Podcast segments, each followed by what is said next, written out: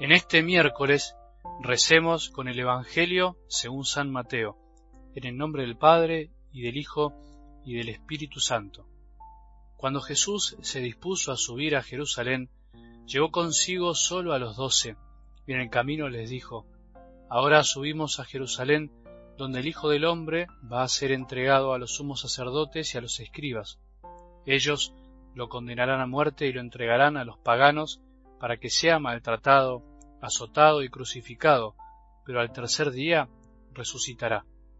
Entonces la madre de los hijos de Zebedeo se acercó a Jesús junto con sus hijos y se postró ante él para pedirle algo. ¿Qué quieres? le preguntó Jesús. Ella le dijo, Manda que mis dos hijos se sienten en tu reino, uno a tu derecha y el otro a tu izquierda. No saben lo que piden, respondió Jesús. ¿Pueden beber el cáliz que yo beberé? Podemos, le respondieron. Está bien, les dijo Jesús, ustedes beberán mi cáliz.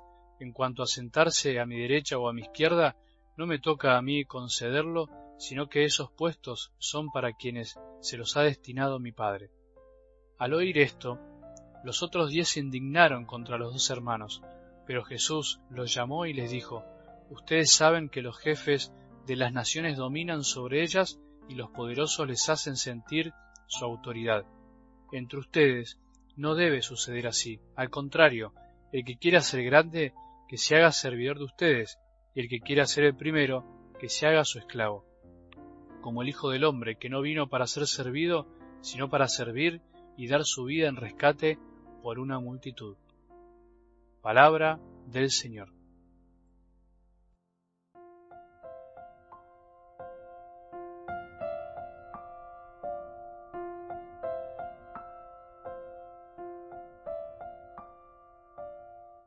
No es bueno perder la memoria de las cosas lindas de la vida y de la fe, la memoria de las cosas que nos hicieron bien, las cosas buenas que nos pasaron y nos pasan en la vida.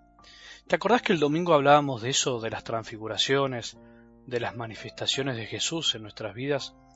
Cuando perdemos la memoria o cuando nos acordamos mal o selectivamente, el corazón se nos atrofia de alguna manera y no se transforma, no se transfigura como Jesús quiere.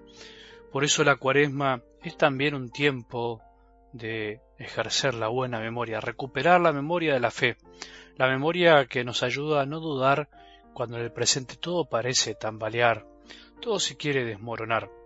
Cuando perdemos la memoria de lo que realmente somos, de lo que realmente Jesús hizo por nosotros, terminamos cayendo en lo mismo que todo el mundo, terminamos pisando el palito, como se dice, de la soberbia, que siempre quiere aflorar en nuestro corazón, haciéndonos creer más de lo que somos o menos de lo que somos.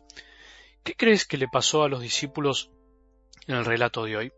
Algo del Evangelio de hoy nos muestra claramente que perdieron la memoria y al olvidarse de lo que Jesús les había dicho unos segundos antes, cuando les anticipó que iba a ser entregado, maltratado y crucificado, se dejaron enfermar por su ego, por su yo, que les decía seguramente otra cosa, por su soberbia, que ambicionaba un lugar sin importar lo que Jesús les estaba enseñando. Jesús habla un idioma, podríamos decir, y los discípulos otro, mucho más llano. Jesús habla el idioma del amor, de la entrega, y ellos el idioma del yo, del egoísmo, del narcisismo. Y una cosa lleva a la otra, la ambición se alimenta de pequeñas ambiciones, suma de ambiciosos y sus ambiciones, y termina generando broncas en otros ambiciosos. Bueno, un pequeño trabalenguas que me salió. Parece gracioso, pero es así.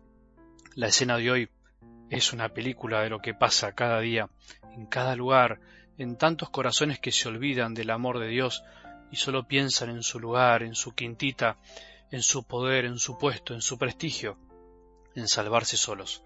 Cuidado, no solo fuera de la iglesia, sino también en ella. La madre de Juan y Santiago ambiciona un lugar para sus hijos, queriendo realizarse ella por medio de ellos, seguramente, como pasa tantas veces. Juan y Santiago ambicionan lo que ambiciona su madre, y los otros diez se enojan porque en el fondo ambicionan lo que ambicionan los otros dos. ¿Te das cuenta la locura, por decirlo de algún modo, la enfermedad de la soberbia? La ambición y la soberbia, en todos sus matices y colores, nos enferman, así, literalmente. Nos vamos enfermando en el corazón y algún día nos enferma el cuerpo incluso, nos pasa factura, como se dice. ¿Cuándo vamos a comprender esto que Jesús nos enseña hoy a todos? Entre ustedes no debe suceder así. Jesús sabe que esto pasa, pero nos vuelve a decir, entre ustedes no debe suceder así. No podemos hacer en la iglesia lo mismo que se hace afuera, lo mismo que hace todo el mundo, lo mismo que pretende hacer nuestro corazón, olvidándose del otro. No podemos, porque hace mal, nos enferma a todos. ¿Nos damos cuenta a veces lo que ambicionamos? Nos olvidamos que aquel al que seguimos vino a servir, pero a servir con amor. Eso es lo que no nos tenemos que olvidar nunca para evitar pisar el palito de la ambición y soberbia de nuestro corazón, que es capaz de olvidarse de todo en segundos, en minutos, por un lugar, por un simple y deseable lugar de poder, tanto en la iglesia como fuera de ella. Que nuestro corazón no ambicione otra cosa que amar, que amar con libertad, sin poder sobre los otros, sin manipular a nadie. Podemos, podemos decir con los discípulos, tal vez un poco ingenuos e inconscientes, podemos, podemos beber el cáliz, podemos vivir tu misma vida, Jesús, no buscando sobresalir por sobre los otros, por ambición, sino solo por amor. Como dice San Pablo, que la única deuda con los demás sea la del amor mutuo. Nada más que eso. Que tengamos un buen día y que la bendición de Dios, que es Padre misericordioso, Hijo y Espíritu Santo, descienda sobre nuestros corazones y permanezca para siempre.